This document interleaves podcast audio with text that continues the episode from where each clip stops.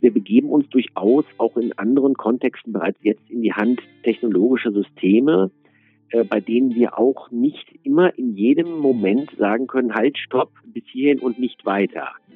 Niklas Duhmann hat gesagt, ähm, Gerechtigkeit ist eigentlich konsistentes Entscheiden. Das könnte dann künstliche Intelligenz ja viel besser als diese immer schwankenden und willkürlichen Menschen tun. Sie hören den Podcast äh, auf den Grund des Bonner Forschungskollegs Normative Gesellschaftsgrundlagen. Mein Name ist Udo Di Fabio und ich unterhalte mich heute mit dem Wirtschaftsethiker Christoph Lüttke.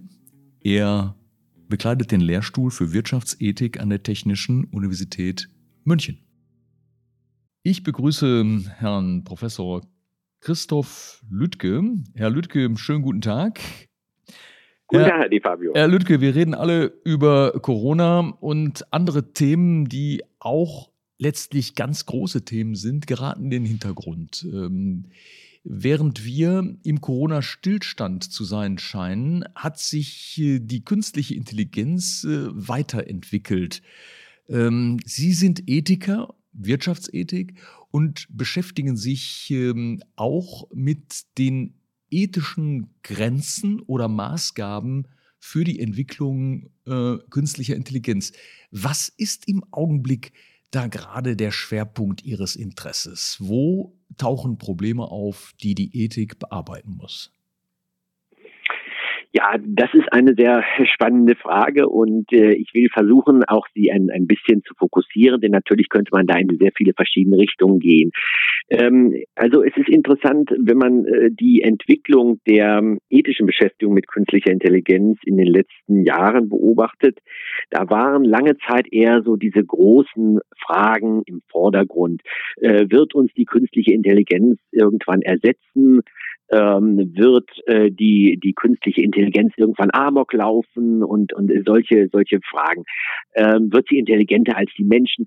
Ähm, das hat sich verändert mittlerweile. In so in den letzten naja bestimmt so etwa zwei Jahren äh, haben sich die Fragen deutlich stärker fokussiert. Ähm, es stehen eher im Vordergrund etwa äh, fragen, äh, wie kann man sicherstellen, dass äh, eine künstliche Intelligenz äh, fair und möglichst wenig diskriminierend äh, operiert. Wie kann man sicherstellen, dass die also Datenschutz äh, gewährleistet ist in dem Umfang, wie man das wie man das wünscht, dass man Kontrolle über seine Daten hat und auch äh, generelle äh, Fragen, etwa wie kann man ähm, künstliche Intelligenzprozesse, die eigentlich undurchschaubar erscheinen für viele erstmal, wie kann man sie doch erklärbar machen mhm. oder zumindest untersuchen, welche Faktoren sie beeinflussen. Was In, verstehen Sie unter fairer künstlicher Intelligenz? Äh, wie, wie kann so ein automatisiertes System fair sein? Ja, äh, das System selbst läuft natürlich nach dem ab, äh, was man ihm beibringt.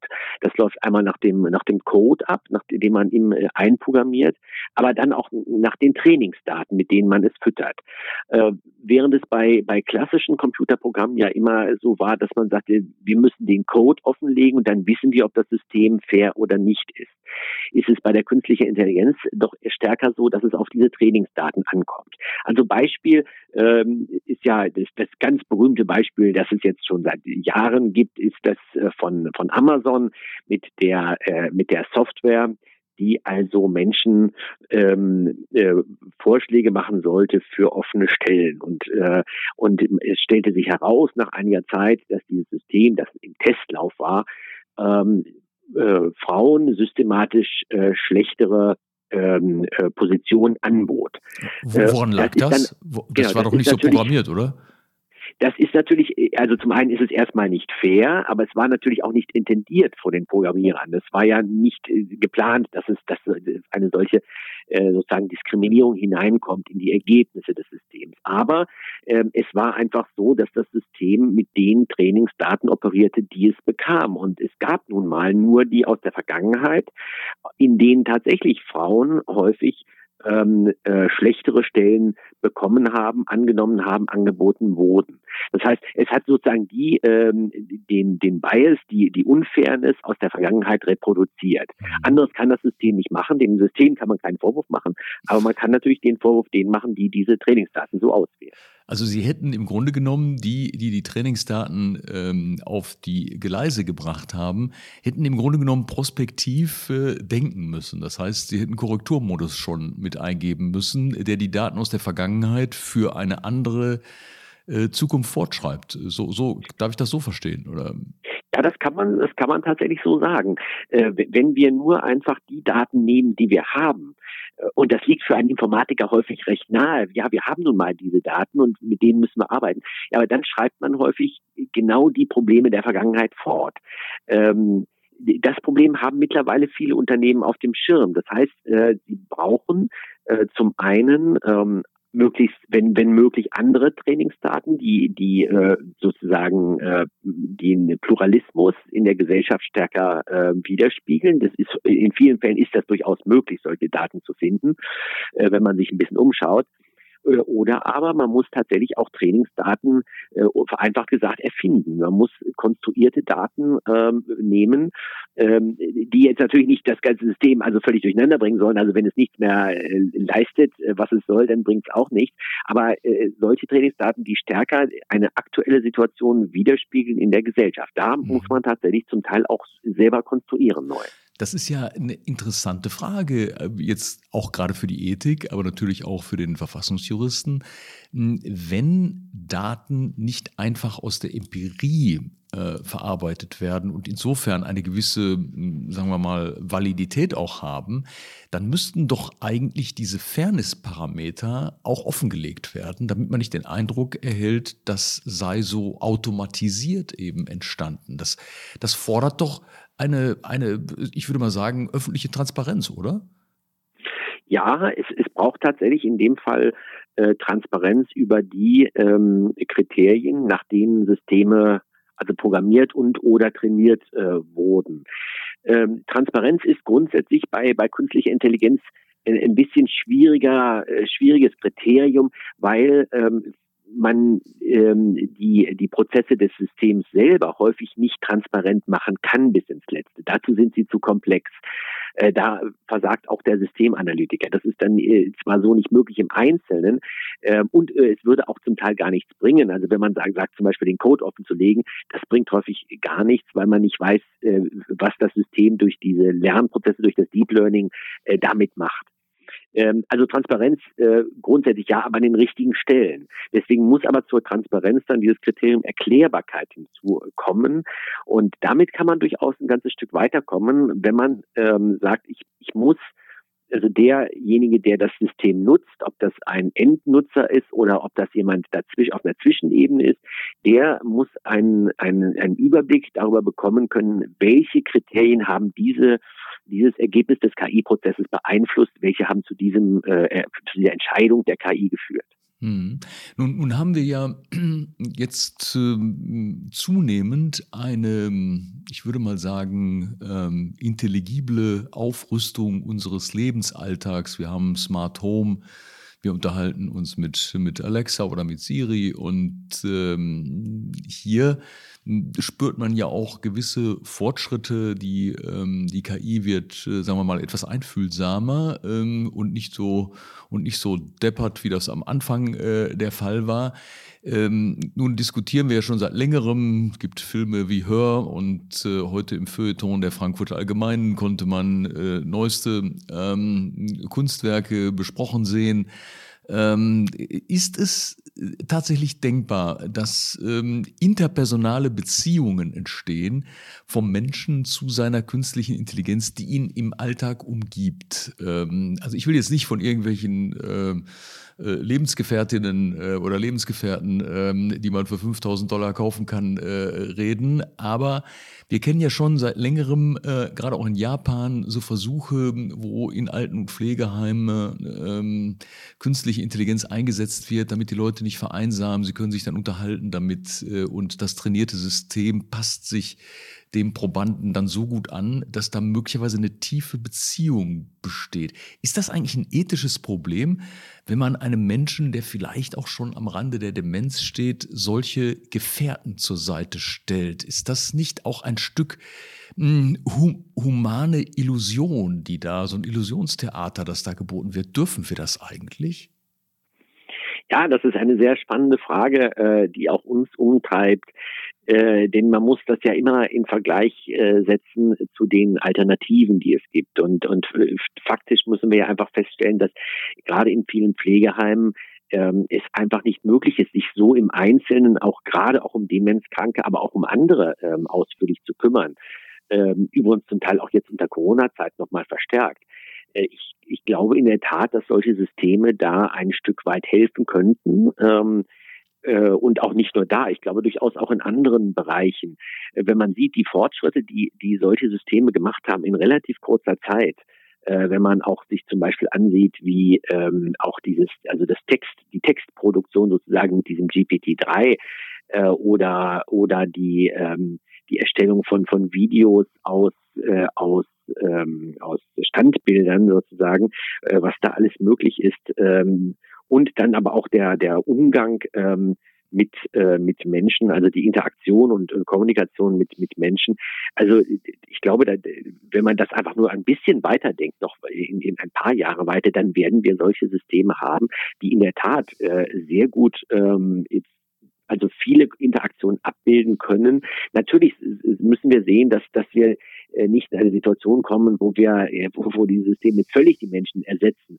Aber ich glaube, sie können äh, gerade in da, wo, wo vielleicht auch Menschen überfordert sind oder einfach auch zu viel andere Aufgaben auch zu tun haben, können sie ein Stück weiter weit die Menschen, die menschliche Interaktion äh, ergänzen und, und auch vielleicht manchmal bereichern. Ja, das glaube ich auch. Ich denke aber, der, der Punkt, äh, wenn sich manche Menschen mit ihrem Hund unterhalten, äh, dann ähm, denkt man, ach gut, dass sie einen Hund haben, sind einsam und äh, schade, wenn es den Hund nicht gäbe. Äh, aber andererseits beschleicht einen auch so ein Gefühl der Trauer, weil äh, Hunde sind verständige Tiere, gewiss, aber ob sie das wirklich verstehen, was der Mensch ihnen so sagt, äh, also es ist doch mehr eine humanoide Projektion, die vom Menschen auf den Hund äh, getragen wird. Besteht nicht die Gefahr, dass wenn wir der Hund antwortet ja äh, nicht wirklich. Ähm, aber, ähm, aber die künstlichen Systeme, die automatisierten Systeme, sie antworten eben. Und sie können sich tatsächlich mit einer gewissen antrainierten Emphase auf den Menschen einlassen. Besteht da nicht die Gefahr, dass die Grenze, dass da eine, eine Interaktionsbeziehung entsteht, die eigentlich doch nur eine Simulation ist. Und darf man das bei bestimmten Gruppen, also wir haben jetzt gerade die über Demenzkranke etwa gesprochen, darf man das da eigentlich oder muss man es, um ihnen zu helfen, weil sowieso kein Pflegepersonal da ist und keine, kein familiales Umfeld, das sich mit den Menschen unterhalten könnte? Also, also wie ist die Position der Ethik da? Ja, ich glaube, man muss es differenziert betrachten. Äh, ich glaube, dass man, dass man nicht äh, mit einer Position rein weiterkommt, die sagt, also sowas dürfen wir nie machen. Ähm, und und ähm, andererseits sicherlich auch nicht mit einer, die sagen würde, dass das ist jetzt das, äh, das einzige oder die einzige Form von Interaktion, die es dann geben wird. Ähm, aber ich, man muss ja die Realität wie sie ist, derzeit auch sehen. Und ähm, es ist einfach nicht möglich, dass sich Pflegepersonal so umfassend um, um äh, die Menschen äh, in, in ihren Heimen ähm, kümmern kann, äh, wie das, wie das äh, mit Hilfe von solchen Systemen der Fall wäre. Also es, es fängt ja schon damit an, dass, dass man äh, also ein beliebtes Beispiel, was ich immer nehme, so ein kleiner ähm, Roboter, der ein, ein äh, der hinter älteren Menschen herläuft und ein Glas Wasser anbietet. Und ähm, der, der kommt einfach an und sagt, ich ja, möchten, möchten Sie ein Glas Wasser trinken, denn alte Menschen trinken einfach häufig zu wenig. Und das ist schon ein ganz wesentliches Problem. Aber damit, das, damit kann man keinen Pfleger belasten. Äh, oder es ist einfach faktisch nicht möglich. Aber die, die Systeme, die können das. Die, die, die können einfach auch solche Aufgaben äh, übernehmen und dann aber, wenn sie jetzt besser werden, eben auch nochmal sich ein bisschen unterhalten auf eine Weise, die, die, wie ich finde, ähm, gegenüber Alternativen nicht vielleicht das Optimum ist, aber, aber doch ein Stück weit äh, sozusagen den, diesen Menschen auch, auch äh, also positive Gedanken bringen kann. Ich weiß ja gar nicht mal, ob der, der Pfleger oder die Pflegerin überhaupt immer so, so äh, positiv drauf ist. Ne? Aber Sie meinen, ob sie die bessere Alternative wären? Äh, naja, einer... manchmal. ja. Ähm, äh, lassen Sie mich vielleicht noch was anderes fragen, eine Frage weitergeben, äh, die äh, mir als Juristen mit untergestellt wird. hm, wenn es darum geht, ähm, juristischen Rat mit künstlicher Intelligenz zu geben, dann sind wir schon ein ganzes Stück weit. Amerikanische Anwaltskanzleien ähm, haben da zum Teil schlecht ausgesehen äh, gegenüber äh, künstlicher Intelligenz, die eine höhere, eine höhere Trefferquote hatte. Ähm, äh, gefragt werde ich manchmal, dürfte man auch rechtsprechende Tätigkeit vielleicht einfacher Art auf künstliche Intelligenz übertragen, die wäre ja dann neutraler. Die Justitia, die hat ja die Augen verbunden und wenn da kein Mensch mehr äh, dabei ist, dann wäre das vielleicht auch günstiger. Ähm, so ähnlich wie bei ihrem ähm, Krankenpfleger, Krankenpflegerin, mhm. ähm, wenn die Justitia äh, automatisiert die Fälle entscheiden würde. Niklas Luhmann hat gesagt, ähm, Gerechtigkeit ist eigentlich konsistentes Entscheiden. Das könnte dann künstliche Intelligenz ja viel besser als diese immer schwankenden und willkürlichen Menschen tun, oder?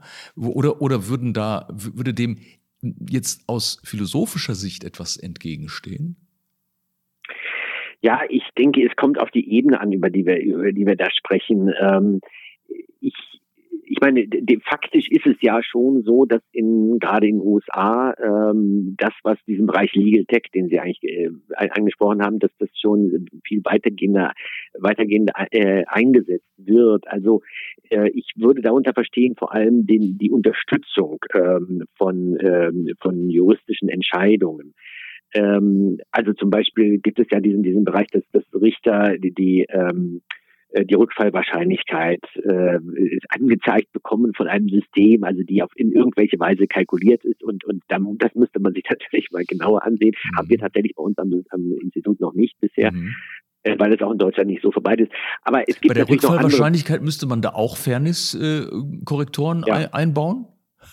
Ja, also ja genau, denn da, da sehen wir, da gibt es auch Studien ja dazu schon seit einiger Zeit, die also systematisch äh, dann sagen, Minderheiten werden benachteiligt äh, und Minderheiten werden systematisch die die höhere Rückwahlwahrscheinlichkeit äh, wird ihnen attestiert, was einfach auf den Daten der Vergangenheit beruht.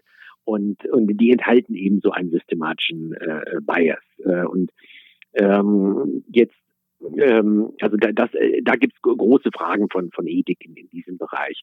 Aber äh, eine andere spannende Frage, die Sie gerade angesprochen haben, war natürlich, ob ich äh, tatsächlich auch äh, wirklich äh, bestimmte äh, untergeordnete juristische Entscheidungen, ähm, ob ich die auch automatisieren kann. Und ähm, ich, ich würde mal sagen, in, in aller Vorsicht, ich denke mal, dass das durchaus passieren äh, wird und, und zum Teil auch vielleicht schon im, im Gang ist. Äh, das ist also natürlich muss man sehr aufpassen dabei. Die Frage was, ist natürlich, genau ob, ob es so sein darf, ne? ob, ob, ja, ja. ob da ethisch was dagegen spricht oder, oder ist das unbedenklich?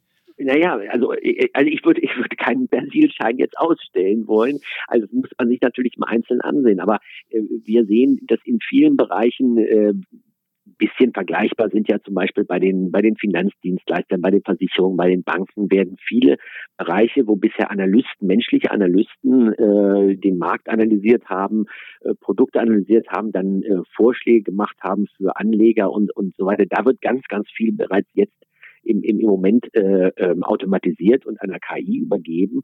Äh, wenn man sich die Ergebnisse ansieht, sind die also zum Teil wirklich besser als die von menschlichen Entscheidern.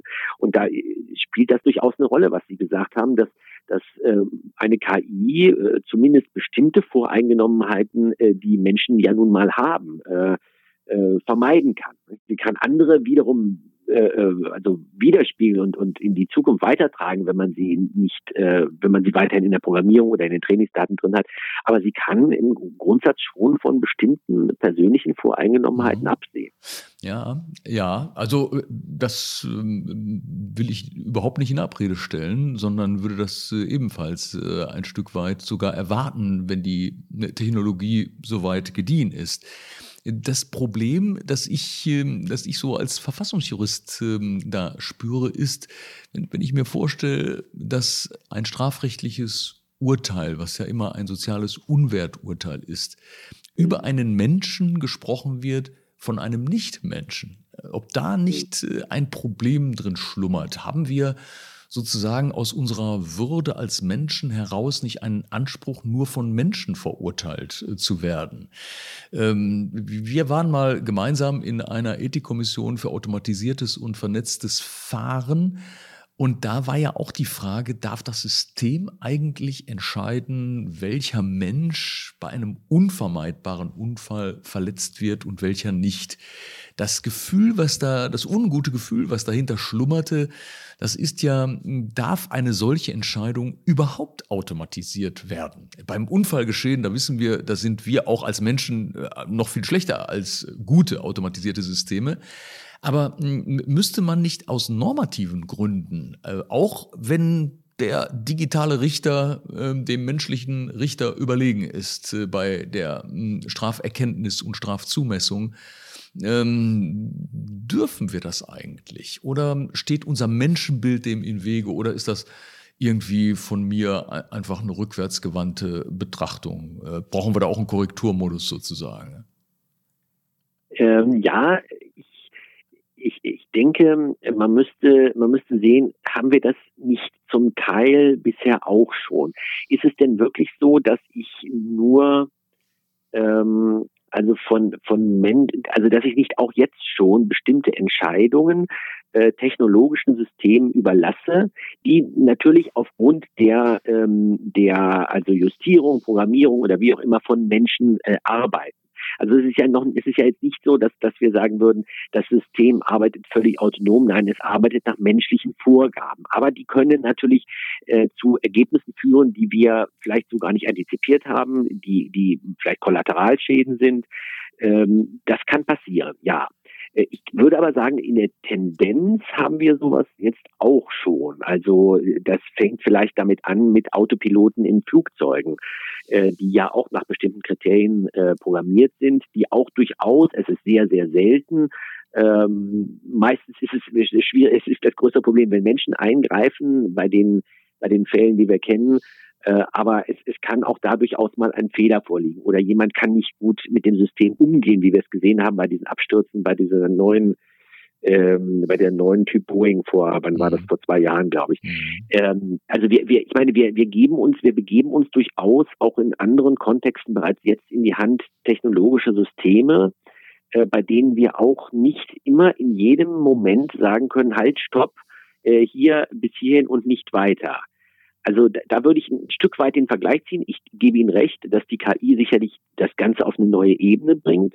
Ähm, aber äh, ich meine, mein Punkt ist, wenn wir das gar nicht zulassen, also wenn wir uns darauf gar nicht einlassen, glaube ich, dann kriegen wir auch ein Problem damit, dass wir möglicherweise bestimmte ethische äh, Vorteilhaftigkeiten dieser mhm. Systeme mhm. auch nicht nutzen können. Also also auch eine Art Nutzen-Risikobilanz, wie wir sie ja jetzt gerade, wenn wir über Impfstoffe reden, ähm, öffentlich hinlänglich diskutieren. Äh, wir werden ja jetzt alle zu äh, Risikomanagern, ähm, soll ja auch schon freiwillig ähm, den Menschen übertragen werden, diese aber äh, lassen Sie mich vielleicht äh, abschließend noch eine Frage stellen. Sie haben, Sie haben mal einen, einen Beitrag äh, verfasst über moralisches Verhalten in einem korrupten Markt. Ähm, nun weiß ich nicht, ob der Markt der Digitalwirtschaft, ob der korrupt ja. ist, das kann ich nicht beurteilen, aber, ähm, aber würden Sie, wie würden Sie eigentlich in einer vernetzten und zunehmend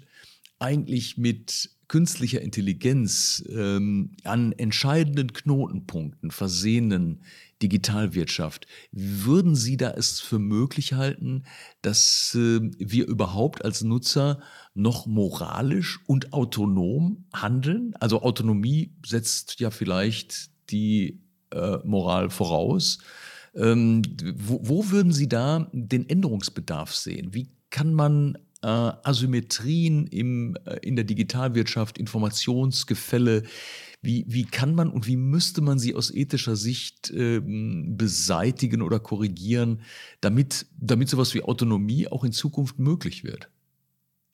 Ja, ich glaube, das sind äh, sehr, sehr wichtige Fragen, die äh, gerade in dem Bereich, wenn es um die Unternehmen geht, die in diesen Bereichen arbeiten, äh, die dort relevant werden. Und, und wir erleben das bei uns auch am Institut, dass das eigentlich die, die Punkte sind, äh, die, die wirklich relevant werden. Also ähm, ich meine, das, das geht, wenn es um Haftungsfragen geht zum Beispiel, da ähm, das interessiert natürlich die Unternehmen, für welche ähm, Probleme an der KI, Kollateralschäden vielleicht an der KI, müssen Unternehmen haften. Und äh, das geht natürlich dann auch in Bereiche wie Autonomie. Wie viel, wie viel Autonomie äh, sind wir bereit ähm, aufzugeben für bestimmte äh, andere Vorteile, die wir, die wir da dafür gewinnen? Also das sind alles äh, Risikoabwägungen, die, die man auch nicht pauschal, glaube ich, am, am grünen Tisch sozusagen lösen kann, sondern die man sich tatsächlich auch am, am einzelnen System konkret ansehen muss. Und deswegen äh, ist es bei uns auch so, in den Forschergruppen unseres Instituts, dass wir, dass wir mit den mit den äh, äh, Wissenschaftlern aus von der Technologie oder auch mit Experten aus Unternehmen zusammenarbeiten und und dass wir uns diese Systeme im Einzelnen ansehen. Die wollen unseren äh, Input von der Ethikseite und sagen, wie muss sollte dieses System hier programmiert werden, in welche Richtung, was ist vertretbar, was ist nicht vertretbar ähm, und und erst da, glaube ich, in diesen Detailfragen zeigt sich dann auch wirklich die Kompetenz äh, der Ethiker und auch diese in dieser interdisziplinären Zusammenarbeit. Aber vielleicht doch nochmal nachgehakt. Ähm, äh, brauchen wir eigentlich angesichts des Informationsgefälles zwischen Google auf der einen Seite und ähm, uns auf der anderen Seite, brauchen wir da eigentlich eine Regulation? Das wird ja stark gefordert. Die Europäische Union ist ja da auf, auf dem Weg. Brauchen wir da eine, eine, eine, äh, eine, eine chancengerechte, eine die Autonomie wahrende Wettbewerbsordnung? Muss da irgendetwas aus, aus ethischer Sicht Grundlegendes geschehen? Ja, das ist die, die große Frage mit der Regulierung. Ähm, ich meine, ich äh, glaube auch, dass wir, dass wir Ethik äh, hier einsetzen sollten, dass wir, dass wir auch Richtlinien äh, entwickeln sollten. Genau das machen wir bei uns am Institut, äh, um ähm, die, die, den Nutzen der, der künstlichen Intelligenz verantwortungsbewusst äh, zu gestalten und, und äh, auch diese, diese Technologie vertrauenswürdig zu machen. Wir werden in, also in bestimmten Bereichen brauchen wir definitiv definitiv auch Regulierungen.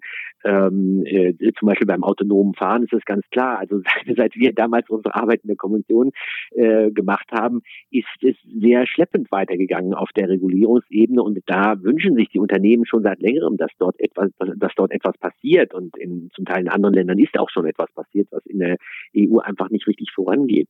Also in, in bestimmten Bereichen ja.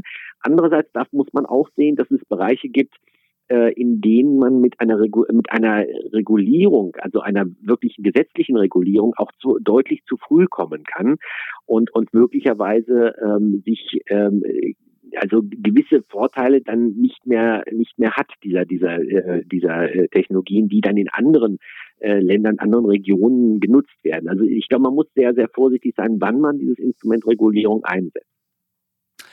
Herr Lüttke, ich bedanke mich für das Gespräch. Ihnen.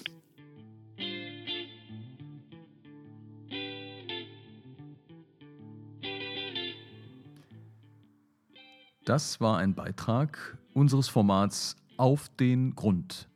Wissenschaft im Gespräch. In zweiwöchigem Turnus möchten wir aktuelle Themen zum Anlass nehmen, wissenschaftlich zu sondieren, was hinter dem Offensichtlichen steckt. Wenn Ihnen der Podcast gefallen hat, teilen Sie ihn oder verfassen Sie einen Kommentar. Kommentare, die uns anregen, Themen weiter zu verfolgen oder Neues aufzugreifen. Vielen Dank fürs Zuhören.